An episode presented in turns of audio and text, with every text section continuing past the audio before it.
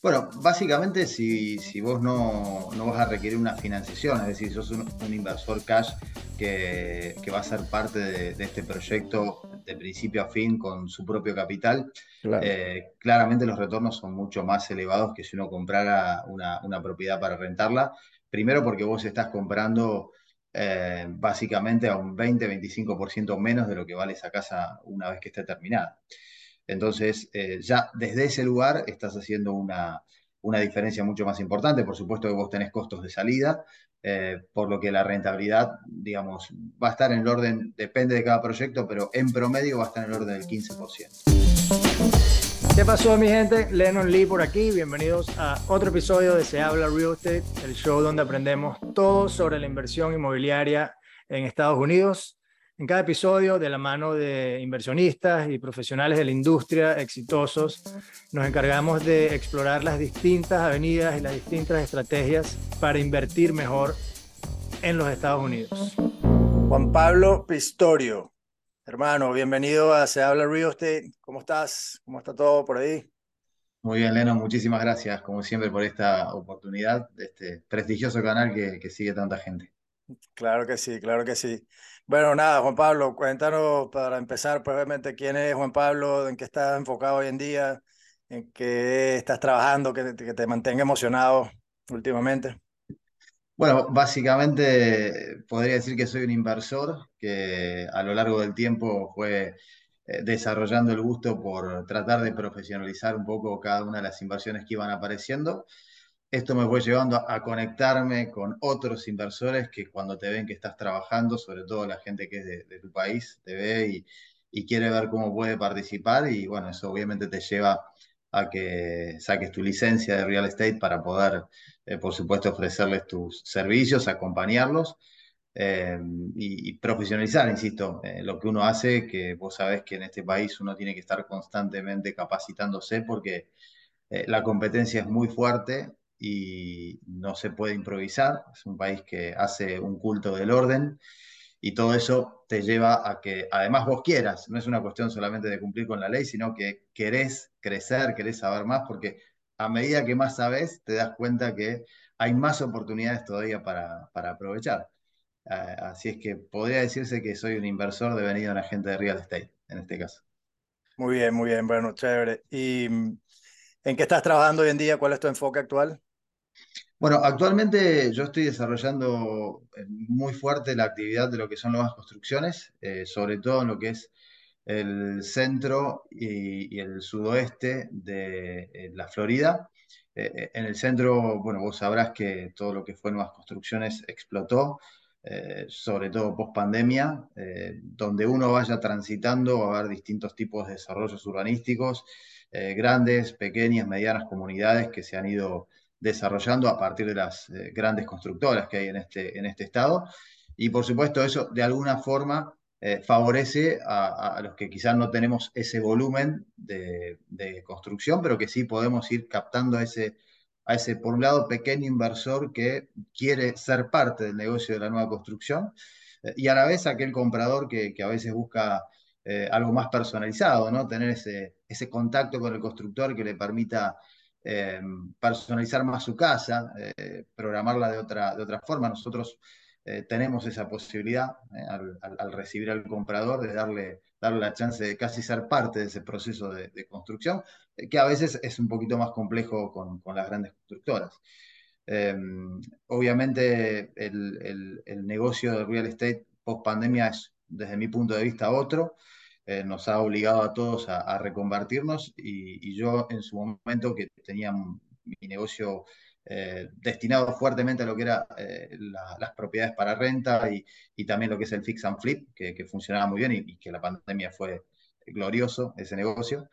Podías comprar antes de la pandemia al precio pre-pandemia y vender el precio post-pandemia y se hacían negocios muy interesantes, pero bueno, después todo se fue nivelando y las nuevas construcciones aparecieron desde mi punto de vista como, como la alternativa. Eso en lo que respecta a, a la Florida Central, eh, que para el que quizá no, no, lo tenga tan claro, es toda el área donde se encuentran los parques eh, temáticos que todo el mundo visita, estas equidistantes de las playas, o aparte de las playas más importantes que tiene, que tiene esta península, como puede ser Clearwater, como puede ser St. Pete, eh, Daytona, hacia lo que es la, costa este. Y después en el sudoeste, ah, ahí aparece un, un, polo muy interesante entre lo que es um, Cape Coral, lo que es eh, Fort Myers, ahí aparece nombrándose hoy Lehigh Acres, que, eh, que tiene interesantes oportunidades hoy para lo que es la tierra. Eh, la tierra está muy económica con respecto a lo que son las demás ciudades que están alrededor, por Charlotte, en fin, bueno, vos sos conocedor de, de, esta área, así que sabrás que más o menos lo que te digo tiene cierto asidero, ¿no? Sí, sí, sí, sin duda alguna. La Florida Central, pues definitivamente un mercado, bueno, obviamente de Tampa, todo lo que es el corredor, el I-4, el corredor de, la, de, la, de esta autopista grande que pasa de este a oeste por el medio de la Florida, sin duda alguna que todos estos mercados han sido, bueno, han visto un crecimiento exponencial y todos los mercados aledaños también pues se, han beneficiado de eso. Correcto.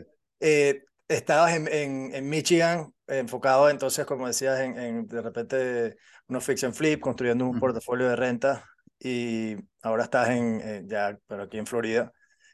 Em, ¿qué, fue lo, ¿Qué fue lo primero que, digamos, la primera traba o el primer challenge eh, al cambiar de estrategia? Y, bueno, ya ahora me cuentas cómo estás estructurando este, este nuevo negocio y estos nuevos proyectos, pero ¿qué, qué te pareció la parte más compleja de, de ese cambio de estrategia? Wow, eh, la verdad es que son dos negocios bien distintos, ¿no? O sea, eh, creo que el challenge más importante fue eh, primero encontrar el intérprete de lo que uno quería. como dije al principio, las constructoras pequeñas no abundan en esta área y, a veces cuesta encontrar a, la constructora que pueda interpretar el modelo de negocio que vos estás, vos estás buscando.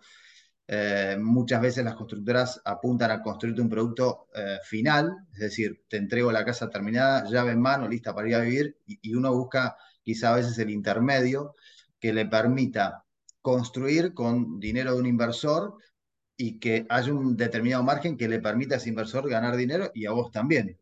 Eh, entonces, creo que ese fue el desafío más, más difícil porque no, no, no fue fácil encontrar la, empresa que finalmente la, encontré y con la que estamos trabajando eh, de, muy buena forma.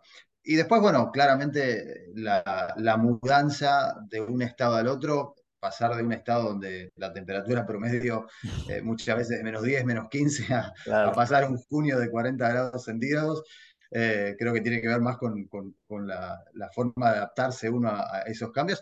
Y también, bueno, quizá este, esta adaptación fue más simple, que es, eh, es cultural, ¿no? Eh, vos sabés que en el norte de Estados Unidos la gran mayoría de la gente responde a, lo que yo denomino el, americano profundo, ¿no? El americano que no tiene tanto contacto con la cultura latina, que es mucho más difícil a veces de, de de cambiar en cuanto a los conceptos, o sea, las cosas son así, son así, punto. menos, menos flexibilidad. Exacto. bueno, en todos los aspectos, creo. En todos los procesos, en todos los desde una compañía de títulos hasta un contratista, hasta, hasta un abogado, lo que fuere, siempre todo se rige eh, estrictamente. Aquí eso es un poquito más, más flexible, la cultura latina está más inmersa, nosotros como latinos siempre buscamos la manera eh, de hacerlo dentro de la ley como corresponde, pero buscamos la forma de hacerlo más eh, productivo para todos, por decirlo de alguna manera. Claro, claro. eso, eso no fue un, challenge, pero, pero sí hubo que reajustar un poquito el lente, decir, ah, acá es un poquito más simple. Eh, Totalmente. Sí, para bien o para mal, ¿no? O sea, obviamente eso viene con... Correcto. Eh, entonces, bueno, cuéntame cómo, cómo, entonces, cómo estás estructurando, qué es, qué es exactamente lo que estás haciendo, buscando tierra, conseguiste una compañía constructora, cómo estás, o sea, cuál, cuál es el, el, el modelo de negocio como tal. Eh, básicamente es participar de toda la cadena del negocio, es decir, desde la compra misma de la tierra, donde uno empieza a buscar eh, oportunidades eh, en ciudades que se hicieron fuertes, insisto, a partir de la pandemia. vos sabés que en la Florida llegan mil personas por día eh, internas, es decir, la migración interna es muy fuerte. Este es un estado que no tiene impuestos estatales, justamente, lo cual lo, vuelve muy atractivo, el clima, eh, en fin, todo lo que ya sabemos de la Florida ha hecho que a partir de la pandemia mucha gente que ahora puede elegir trabajar de la casa se, haya venido a vivir acá, más lo que es la migración eh, desde Sudamérica, Latinoamérica en general, que ha sido muy, muy fuerte por todo lo que políticamente ya sabemos lamentablemente de nuestro continente. Y, de repente eh, encontrar esas ciudades donde la tierra todavía no haya alcanzado un valor alto para que la incidencia de la tierra en el modelo constructivo no sea tan alta. Eh, pero permitirle a los inversores que no tienen tanto capital participar de ese negocio, es decir, decirle, mira, comprar tierra acá, que en unos meses esto va a valer un poco más y por lo menos vos podés ser parte de este negocio.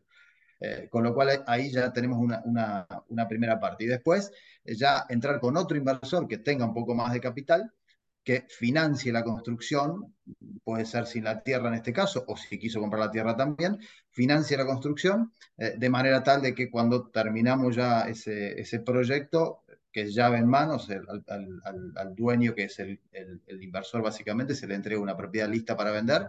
Y ahí como agente de bienes raíces, yo que, que tengo esa casa por contrato ya para, para listarla, es decir, yo participo prácticamente en toda la cadena asistiendo al inversor eh, le preparo los reportes, les hago videos, o sea, trato que el inversor esté acá sin estarlo. Bien, claro. Eh, por supuesto, uno tiene su equipo ya de abogado, de contador. Eh, vos sabés que la inversión, yo me especializo en inversores internacionales. Y la inversión a, la distancia requiere que, que, vos como agente no solamente sepas de lo que es ser un agente, sino que además tenés que tener todo el equipo porque la gente normalmente, el inversor, no tiene acceso a, ese tipo de profesionales. Eh, en algunos casos sí, y, bienvenido sea, menos trabajo para, mí, pero en, la mayoría de los casos no. La gente necesita que vos la lleves de la mano y, que, bueno, seas de alguna forma su representante, sus ojos aquí en, en los Estados Unidos. Así que es un modelo muy simple. Por supuesto, también existe la posibilidad de, financiar para aquellos que quieran construir. Siempre explico que la financiación, eh, eh, desde lo que es en planos o, en pozo, como le decimos en nuestro país, es, eh, es, un poquito más costosa, obviamente, pero existen todavía esas líneas de financiación también para el que no tiene el capital, ¿verdad? Claro, sí, bueno, estamos hablando ya también de, un, loan, de, estos préstamos para construcción, que no sé si pues, me puedes dar un poquito de claridad en eso. Em, ¿Qué tan fácil es el acceso a un préstamo, como inversionista internacional, a un préstamo de construcción versus, mira, voy a comprar una, ya una, un préstamo de una mm. casa normal? Sí, normalmente eh, es, es, bastante más accesible de lo que, de lo que yo creía, digamos, ¿no? O sea, no, eh, obviamente el, el, el, préstamo se centra en el bien, en lo que se va a construir, entonces ya las características del inversor no, no son tan importantes a la hora de, evaluarlo, digamos, ¿no? O sea, lo que sí va, va, a mirar el, el, lender en este caso es, bueno, a ver qué, qué producto vamos a construir. Normalmente ellos eh, en las distintas etapas de la construcción van enviando inspecciones para verificar, por supuesto, que se, que se bien que se está haciendo, esté acorde con lo que se había previsto y, y saber que está pagando por algo que, que evidentemente va a tener valor. Em, así es que no, no es un proceso complejo. Por supuesto que las tasas de interés son mm. más elevadas que si uno eh, obtuviera un, préstamo para comprar la casa terminada. Y normalmente termina ocurriendo que quizá el que, el que se financió para la construcción termina quedándose con la propiedad para alquilarla para poder obtener una rentabilidad más atractiva, porque si no los márgenes claramente se, se le acotarían bastante. Con claro. Claro, sí, bueno, eh, ya obviamente pues toca un proceso de, a, menos que venda inmediatamente ya que construya, toca un proceso de refinanciamiento porque obviamente eso no, o sea, no puedes quedarte con esa deuda. Ahora, ¿qué tanto sentido hace? No, porque como dices tú, bueno, y para tocar lo que mencionaste antes, sin duda alguna que un inversionista desde afuera necesita una, una asesoría y que lo agarres, digamos, de la mano mucho más que cualquier persona que esté acá local, obviamente eh, cuentan más contigo y con tu equipo que, que, un inversionista local. Ahora, viéndolo ya desde el tema de, de, los números, ¿no? Entendiendo que si los retornos van a ser más atractivos que simplemente comprar una casa para rentarla, eh, es porque está, obviamente estás construyendo, consigues la tierra barata, construye y tu basis, es decir, la, el, tu, tu, entrada, lo que te cuesta la propiedad, debería ser menor para que luego cuando rentes, pues los números hagan más sentido. Eso creo que es bastante claro. Ahora, eso viene también con un riesgo, ¿no? Porque obviamente creo que, que, que como todo está el riesgo de, de, construcción, el sentido, bueno, tienes todo el tema de permisología, eh, los contratistas, o sea, todo tiene que salir bien para que construyas en el tiempo estimado, puedas pagar tu préstamo y puedes refinanciar o vender. Ahora, ¿qué tanto vale la pena? Bueno, me dirás obviamente porque estás en el negocio, pero ¿qué, qué tanto te ha valido la pena y a, tus inversionistas irse por esa línea en el sentido de qué tantos, qué tan, qué tan mejores son los retornos versus una casa normal?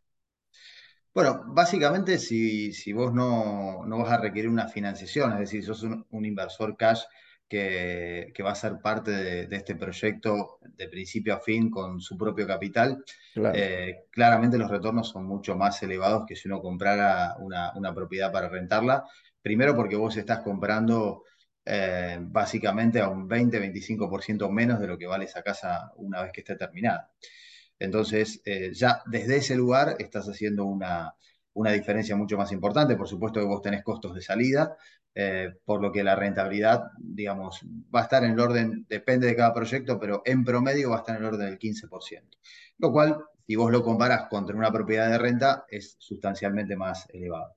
Pero además yo le agregaría uh, un detalle que quizá no, no tiene que ver solamente con lo financiero, sino también con la tranquilidad del inversor.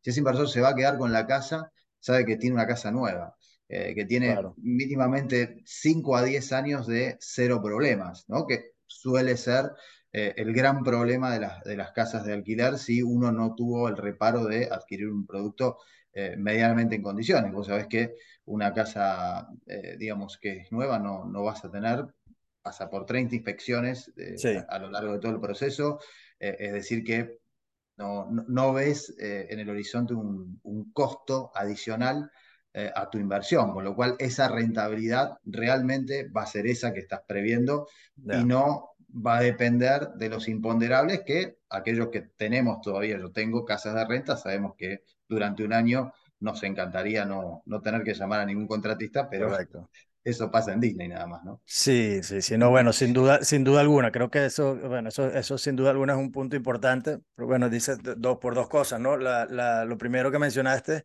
es que, bueno, que efectivamente comprar una casa y construirla, cuando la construyas con todo el riesgo que asumiste uh -huh. de construcción y todo, estamos hablando de un descuento, digamos, de 20 a 25%, es lo que estás uh -huh. viendo. Me parece, porque, bueno, importantísimo. Ya ahí, ya ahí los números empiezan a, a cambiar eh, notablemente. Y creo que también, o sea, diste en el clavo con, con el tema de, del, de, de, los gastos recurrentes que no vas a tener.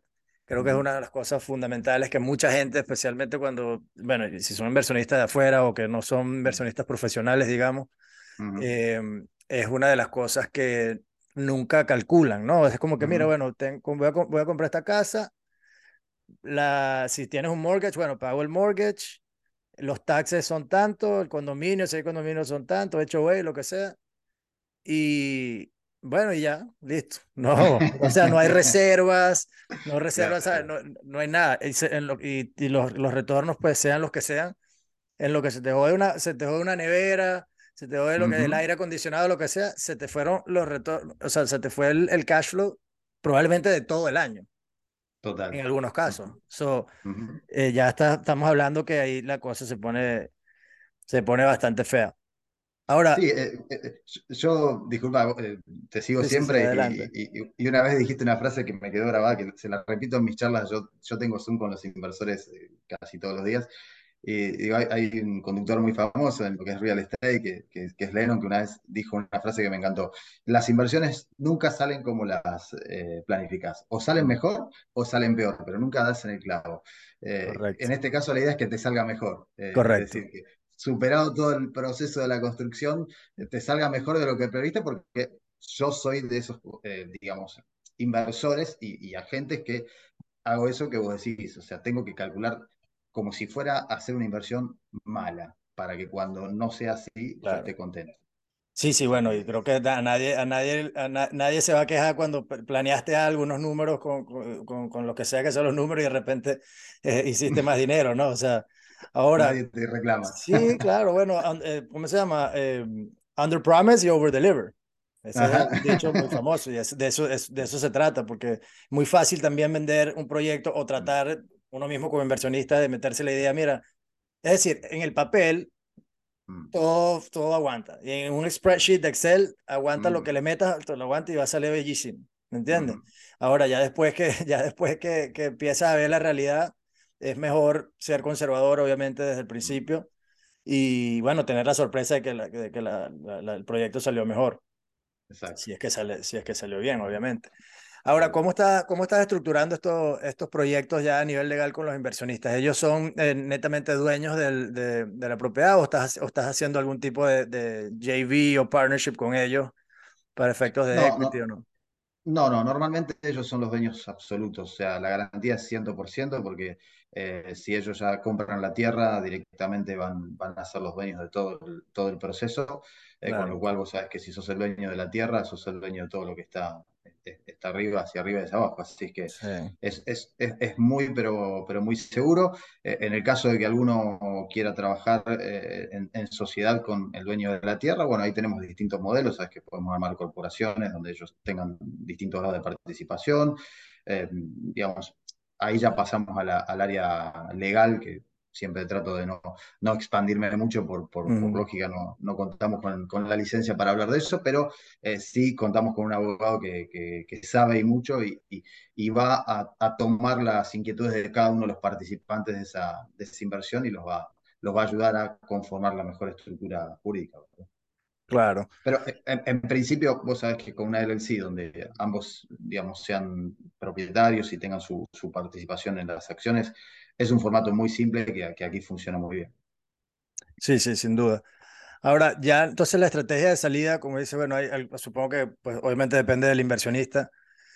Em, ¿Vendes o, o sea, que se lo quedan para la renta? Ahora, cuando la, cuando la vendes, también tienes, tienes otras opciones, ¿no? Hay, tú puedes estar familiarizado porque en el Midwest, y es, por cierto, es un negocio en el que estoy eh, explorando este, en estos días y creo que voy a, voy a hacer algunas cosas por allá en, en San Luis.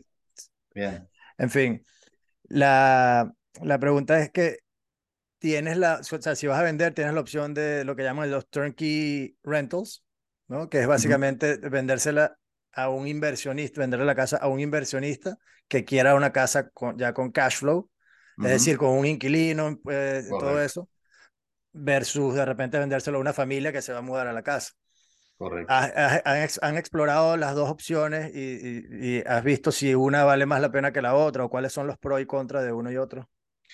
Sí, a ver, lo que me ha pasado a mí, sobre todo en, el último año, es que la gran mayoría de los inversores optan por vender la propiedad. Eh, yo creo que, vuelvo siempre sobre la pandemia, que soy reiterativo, pero creo que la, pandemia cambió varios paradigmas en cuanto a lo que son los negocios en real estate. Em, e, en materia de lo que es eh, alquileres, ha generado un poquito más de temor al inversor, porque en su momento los, los, plazos de las cortes se hicieron un poco más largos. Em, los inquilinos, no digo que esté bien ni que esté mal, simplemente hago un análisis, ¿verdad? Los inquilinos ganaron en derechos, eh, incluso en este país, que, que, que siempre fue muy proclive a beneficiar a, los landlords, como se les llama aquí, a, los propietarios, y eso ha generado, las malas experiencias de algunos inversores, ha generado esta necesidad de decir, bueno, quiero tener un negocio que tenga principio y fin. Eh, no quiero pasar por un proceso en el cual una vez que obtuve una determinada rentabilidad y quiero salir, quizás justo en ese momento e, esa rentabilidad la dejo de tener porque el inquilino me deja de pagar y todo lo que había ganado se me van abogados y los tiempos y las molestias. Eh, eh, insisto, no, no, no, no quiero descalificar ningún negocio porque para mí todos los negocios son buenos y malos dependiendo del inversor y no del negocio en sí. Eh, pero es cierto que por lo menos la gente con la que yo trabajo hoy es más proclive a vender la propiedad. No obstante, en los casos de las personas que sí se la quedan, normalmente yo soy más, trato de aconsejarlos más a venderlos a residentes locales, porque me parece que es un mercado mucho más amplio eh, me da la posibilidad de salir mucho más rápido. Eh, bueno, sobre todo con el festival de tasas que hemos tenido en este país eh, Sí, en los locura. últimos años. Mm. Eh, ahora ha mermado obviamente la cantidad de compradores. No obstante, esta última semana volvió a bajar un poquitito la, la tasa de interés, a pesar de que la Fed subió, así que vamos a ver. Viste que estamos navegando aguas un tanto desconocidas eh, Totalmente. en estos tiempos, así es que uno va adaptando el, un poco el negocio a lo que va, a lo que va pasando. Pero yo soy más de recomendar vender a un, a un eh, a, a, un comprador local, eh, porque a veces el inversor que no fue parte del negocio inicial, que era la construcción, Mm, eh, va a estar muy atado a, a, que esa inversión funcione muy bien para que le resulte rentable. Y, y vos sabés que en este negocio nosotros tenemos que conservar nuestra reputación siempre bien alta porque vivimos de, de, más que de la inversión, de la reputación. La correcto, sí. inversión va a ir más o menos según el, el mercado, pero eh, si alguien te compra una casa que preveía una rentabilidad del 7-8% y le dio el 2-3%, que no sería malo porque la verdad es que para lo que es rentabilidad en renta, 2-3% hoy hay que Sí, evaluarlo como una, una inversión medianamente aceptable, pero por ahí para ese inversor es la mitad de lo que esperaba y ya quedé mal con un inversor eh, porque él no entiende que no está tan mal. Entonces yo trato de direccionar las ventas locales que son mucho más simples porque el que va a comprar la casa es para ir a vivir, no para hacer un negocio, así que siempre le va a gustar, por lo menos eh, él lo eligió así, digamos, ¿no? claro. Sí, pero eh, hay otro factor ahí que, bueno, que, que yo veo desde mi punto de vista, que es como el tema de, del, o sea, hablando del inversionista que, que construyó la casa, que la está vendiendo, preferi- eh, decidir si, se, si la alquila y la vende alquilada a un inversionista que quiera una casa generando cash flow o la vende directamente a, a alguien que la vaya a vivir. La decisión, pues, eh, no es, ni, no es o blanca o negra, es simplemente entender las necesidades y los tiempos, porque por ejemplo, viendo a alguien que está haciendo un house flipping, o porque es bueno, básicamente lo mismo, ¿no? Estamos hablando de, de, de construirla completa, pero la otra es remodelarla, pero Sí. casi lo mismo, ¿no? Al final tienes que decidir cómo, cuál, cuál va a ser tu estrategia de salida y a veces, por lo mismo que hablábamos del financiamiento, Mm.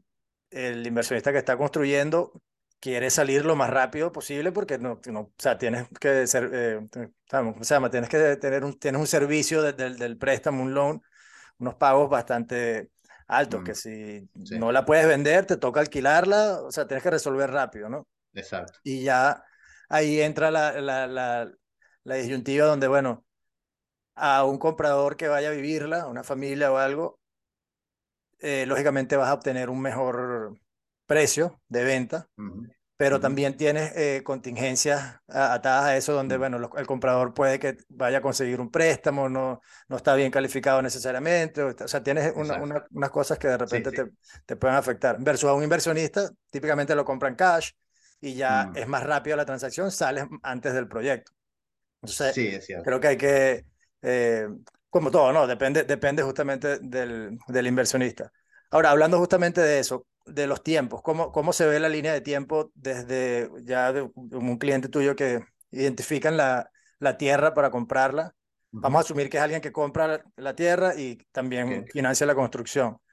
¿Cómo se ve la línea de tiempo de, de principio, donde estás comprando la tierra, hasta, digamos, la venta de, de esta propiedad?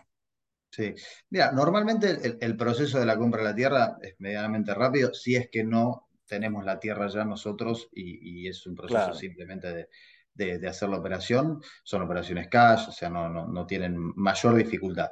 Eh, después la construcción, por supuesto, va a depender siempre de la ciudad en función a la permisología.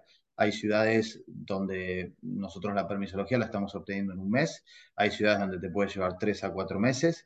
Eh, los tiempos de obra son absolutamente eh, rápidos con relación a, a, los procesos que nosotros conocemos en nuestro país. Vos sabés que mm, aquí una propiedad se puede levantar en aproximadamente de cuatro a seis meses sin ningún tipo de, de dificultad, eh, porque son, son estructuras simples, no tienen mayores inconvenientes. A veces lo que te demora un poco más son las inspecciones, no tanto la, la la construcción en construcción sí como tal. Por supuesto, siempre que vos tengas eh, un, volumen constructivo que te permita contar con contratistas que estén, digamos, medianamente a disposición. Eh, si vos sos un pequeño constructor de dos o tres propiedades al año, bueno, todo va a ser mucho más largo porque el contratista, antes de atenderte a vos, va a ir a atender al, que le da mucho más trabajo. Es una cuestión de, sentido común y de, mercado. Eh, pero en, en, nuestro caso, que la constructora actualmente se encuentra desarrollando alrededor de 50 propiedades en simultáneo, con lo cual tenemos un, volumen que, nos permite contar con los contratistas medianamente rápido. Hay empresas que eh, ya son parte de la propia constructora, es decir, que viendo la dificultad que había para conseguir determinados contratistas, eh, optaron por eh, ser sus propios contratistas en algunos rubros, como puede ser a mm. veces lo que es limpieza de lote, como puede ser a veces todo lo que es instalación de plomería, electricidad, que son a veces los puntos más eh, más álgidos del negocio, pero normalmente en promedio tenés que calcular que estamos en el orden de los 10 meses para cumplir con todo el proceso. Yo siempre, de todas maneras, al inversor le digo, eh, contá un año, porque como bien dijiste vos antes, o sea, si yo te digo un año y te la doy en 10 meses, nadie se va a quejar, pero si te digo 10 meses y te la doy en un año, vamos a tener dos meses de discusiones. Totalmente, eh, Aquí no, no suele haber grandes conflictos con, con el tema de las construcciones nuevas. Eh, las ciudades donde estamos construyendo están esperando a los constructores, que esa es mm. otra de las ventajas que te da construir en este tipo de, lugares. Tienen incentivos de, de, taxes, y, fiscales, etcétera, me imagino. Exacto. Eh, ellos necesitan que se construya porque necesitan financiación. Eh, y una casa construida paga alrededor de 2.000 a 3.000 dólares al año de taxes, mientras que un lote paga 250. O sea, es una ecuación bastante simple de entender, que la ciudad quiere que se construya, eh, con lo cual trata de hacerte los procesos un poquito más a menos. Siempre hablando de este tipo de ciudades, ¿no? Las que están en, sí, sí, sí, claro. Por lo menos en Miami, en la ciudad de Miami, tengo entendido que, yo no, he hecho nada acá, pero tengo entendido que no, es un tema. Y sí, sí, sí, porque, digamos, ya eh, son ciudades que están desarrolladas, eh, no, no, tienen problemas de financiación eh, con los taxes, con los impuestos. Entonces, hay, hay, todo un modelo que se pensó y se ideó en función de todos esos pequeños detalles que nos permiten darle ciertas garantías, entre comillas la palabra garantías, al inversor mm, de que los plazos van a estar dentro del año que es en definitiva la forma de calcular una rentabilidad, ¿no? Después vendrá el proceso de venta. Normalmente eh, hoy el promedio nacional está oscilando en los, en los dos meses para ponerla bajo contrato. Eh, por eso siempre yo presiono para que la constructora eh, me termine la casa dentro de los 10 meses para yo poder poner la casa bajo contrato dentro del año y que se cumpla medianamente esa, esa rentabilidad prevista. ¿no?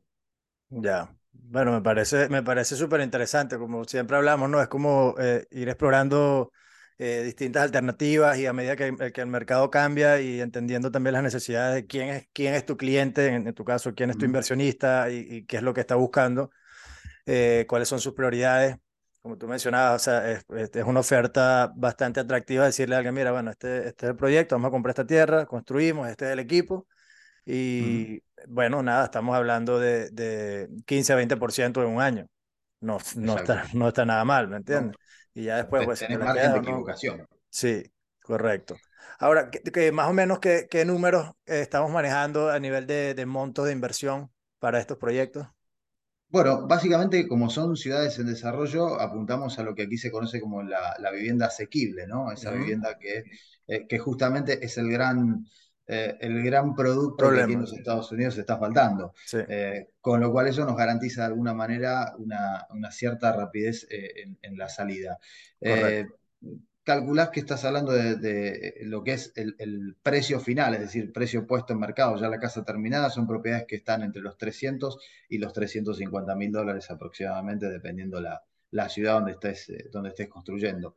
Eh, e insisto, y eso vos entras con un margen inferior del, del 20-25%, eh, lo cual, digamos, eh, a, nivel constructivo también es asequible para el inversor, no estamos hablando de un capital extremadamente elevado, de hecho tenemos varios inversores que ante los, los volúmenes de dinero que, que, se maneja por unidad, prefieren hacer muchas veces varias propiedades al mismo tiempo. y, y, digamos, son propiedades que se venden medianamente rápido por, por, porque, insisto, es un mercado que no está tan, tan desarrollado en la vivienda asequible. Así es que mm, son esos. Bueno, más o menos, o tenemos hablando más o menos, digamos, 250 mil dólares, más o menos, eh, eh un monto para luego entonces vender en 320, por ahí más. Exactamente. Exactamente.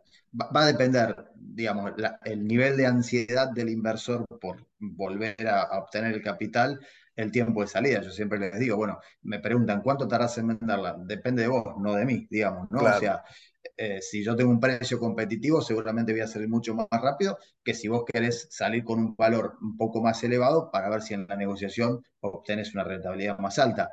Eh, aquí juega mucho la ansiedad del inversor, digamos.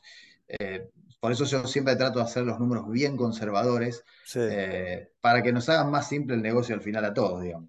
Sí, bueno, y un, un entendimiento de su parte también de que de lo que estamos hablando antes, ¿no? Mira, eh, porque hay gente que se, que se, eh, se, fijan mucho o se, se enfocan eh, o se amarran, de, digamos, del precio de salida. Mira, yo quiero vender mi casa a este monto porque esos son los números que yo sé que, y ahí se quedan.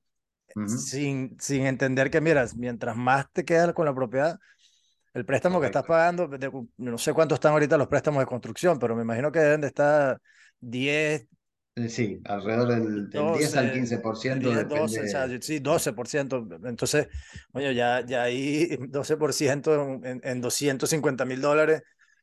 eh, oye, estamos, estamos hablando de, de, que te toca, te toca salir y, ir ajustando, o sea, entender ese gasto que tienes versus el, el golpe que estás recibiendo a la salida y compaginar los dos para que obviamente siga siendo eh, rentable y te haga sentido. Pero bueno. Eh, Nada, Juan Pablo, bueno, ya para ir finalizando, hermano, eh, ¿cómo ves el, lo medio, medio tocamos el tema allí, pero ¿cómo ves el outlook o cuál es tu outlook para este año y por los siguientes 18 meses con, con toda esta locura que estamos viendo, mm. el problema de los bancos y pues las tasas de intereses eh, creciendo y subiendo como locos, ¿cómo, ¿cómo ves la cosa? Sí, creo que estamos en un momento de, los negocios en líneas generales, no solo real estate, eh, distinto, raro. nadie tiene hoy un manual de procedimientos como lo podíamos tener antes del 2020, donde más o menos todos sabíamos cuál era el camino. Hoy ni siquiera los grandes jugadores del mercado parecieran a veces saber a dónde, a dónde hay que apuntar. Eh, yo igual siempre digo, no, no puedo adelantar eh, eh, un, un, concepto sobre lo que viene, pero sí lo que puedo hacer es mirar hacia atrás y entender que el real estate siempre fue uno de los mercados más estables que hubo, donde los cambios son más bien procesos, digamos, uno eh, apuesta a la bolsa y del día a la noche podés quedarte sin nada, como podés hacerte millonario también, ciertamente. Eh, en real estate todo es un proceso que va a llevar un tiempo y uno puede empezar a ver en el horizonte algún indicador que me permita eh, cubrirme o, salir antes o ver la forma de, proteger mi capital. yo creo que hay que mantener la calma, creo que no hay que improvisar mucho, es un año donde no hay que improvisar. donde si no estoy muy apurado, tengo que sentarme a evaluar mejor que en otros momentos, es decir, bueno, hagamos bien los números, porque eh, puede aparecer ese cisne negro eh, en las finanzas que ninguno estamos viendo todavía, que nos puede poner en una posición un poquito incómoda. No obstante, como siempre le digo a mis inversores, hoy tener el dinero en el banco, más allá de que por los acontecimientos de los últimos días resulta que no es el lugar más seguro tampoco, eh, hoy estás perdiendo razón de un 6% anual. Siempre les digo, mira, tus 100 mil dólares de hoy dentro de 12 meses son 94 mil dólares. Eh, tus 100 mil dólares invertidos en real estate dentro de 12 meses pueden llegar a ser 102, 103, 105, dependiendo el, ajuste. Es más, si fueran 100 igualmente, por lo menos le ganaste la inflación. Por supuesto, todos queremos ganar, pero por lo menos no perdamos, ¿no? Eh, a mí que me gusta el fútbol, eh, como, buen argentino, hay, un técnico ahí que... Felicitaciones, por cierto. Bueno, muchas gracias, muchas gracias. Eh, siempre dicen, primero armar la defensa, mediocampo y el ataque. O sea, primero hay que defenderse, que no te hagan goles. Bueno, por lo menos primero defendete, invertí en real estate y después vemos cómo, cómo vamos a hacer los goles, que en este caso los goles serían la, la, ganancia. Así que ganancia. esa es mi perspectiva para, para, este año y en lo personal espero eh, poder seguir eh, avanzando con, con, la gran cantidad de, de, inversores que llegan a diario Eh, como dije, soy argentino y vos sabés que en mi país lamentablemente la situación económica es desesperante. Eh, y bueno, vos conocés un poco cómo es la, la, historia y, y, la verdad es que hay muchísima gente queriendo traer su dinero a Estados Unidos eh, porque el panorama es muy, muy incierto. Así que bueno, ojalá pueda seguir ayudando a, los inversores a, hacerlo, ¿verdad? Sí, sí, 100%. Bueno, me encanta, eh, tremendo, tremendo mensaje, de verdad que sí. Y una, para añadir una, una, una cosita que se, que se me ocurre es que no solamente entonces tiene eh, los 100 mil dólares que pierdes contra la inflación acá si lo tienes parado, pero también entender que si no tienes el capital acá todavía, porque esto es una ley que ya lo tenga acá, pero si todavía no lo tienes en dólares, empieza a pensar, porque la inflación en los países nuestros oh. es absurda. O sea, nada más el hecho de traerlo, a de traer tu dinero y convertirlo en dólares, ya te estás protegiendo. Bueno, va a variar por países, pero allá abajo, pues obviamente estamos hablando, no sé, una double digits percentage de, de, eh, pérdida. Eh, eh, hace una semana cerraron el, el, índice 2022 en Argentina y fue del 102.5% bueno, la inflación. Bueno, imagínate, ni hablar. O sea, entonces, qué locura, ¿no? O sea, el poder adquisitivo se está yendo a mm. nada, obviamente, cuando tienes tú esa plata en, en, pesos o en bolívares o lo que sea. Entonces ya traer la plata es una cosa y luego entonces le sumas lo que estamos hablando, sin mm. duda alguna es eh, el mejor momento para, para invertir. Yo le digo, yo también se lo digo a mis inversionistas, como que mira, es un tema de que, de que sí hay incertidumbre, sí entiendo que hay que tener, o sea, estamos eh, asumiendo que ya las ganancias, pues los retornos no van a ser tan atractivos como hace algunos años, pero no puedes no invertir. Cuando la inflación está tan alta, es donde menos puedes quedarte con el dinero en el banco. Entonces toca eh, tomar acción y, bueno, con cautela, porque sí, de verdad que sí estamos en, tiempos raros y vamos, a, vamos a ver a, dónde terminamos, pero al final del día, como dices tú, sin duda alguna, esto es una, una industria y un asset class que, que si ves para atrás y, los y también tienes, y, lo, y si ves hacia adelante también a largo plazo suficiente, creo que es bastante, bastante difícil no tener tu capital por, lo menos protegido. Seguro. Eh, para muchos, pues obviamente les ha, les ha tomado muchos años en sus negocios, en sus carreras, crear ese capital y pues que lo vengas a perder porque tienes el dinero parado en el banco, creo que no hace nada de, sentido. Eh, Juan Pablo, bueno, eh, para, ya para cerrar, ¿dónde te, ¿dónde te ubican las personas, bueno, que estén en Orlando en cualquier parte del mundo que nos escuchen? que quieran trabajar contigo, conocer un poquito más del modelo de negocio y de repente invertir? Bueno, yo trabajo mucho en redes sociales, como obligan estos tiempos.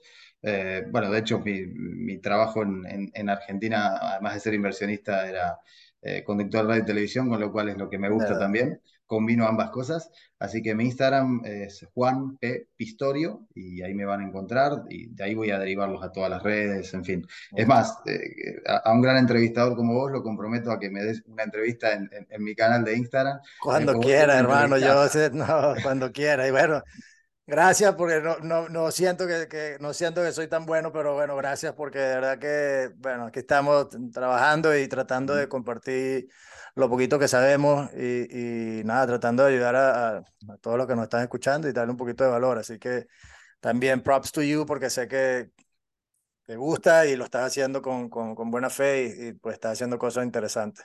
Muchas gracias. Eh, nada, bueno, mi gente, ahí lo tienen, Juan Pablo Pistorio. Si consiguieron un poquito de valor en esta entrevista, ya saben lo que tienen que hacer.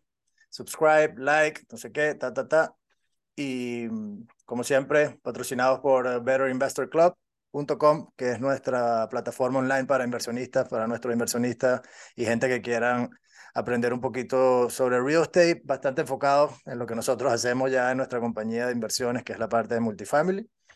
Eh, Juan Pablo, estás invitado a que te unas, compartas conocimiento con nuestra gente allí, porque al final no solamente eh, queremos enfocarnos en, en, en, darle acceso a, a, los miembros del, del club en, a, nuestros proyectos como tal, sino eh, la idea es crear una comunidad. Estamos pues creando una comunidad donde la idea es em, convertirnos en mejores inversionistas y eso no solamente es la parte de saber de real estate y cuál es la mejor inversión en real estate, sino lo que está alrededor, cómo construir a tu equipo, quién te asesora, asset protection, eh, todo este tipo de cosas que normalmente no estamos pensando en eso, sino tratando de los números y toda la cosa. Así que, eh, nada, betterinvestorclub.com y pues gracias por vernos y nos vemos en el próximo episodio.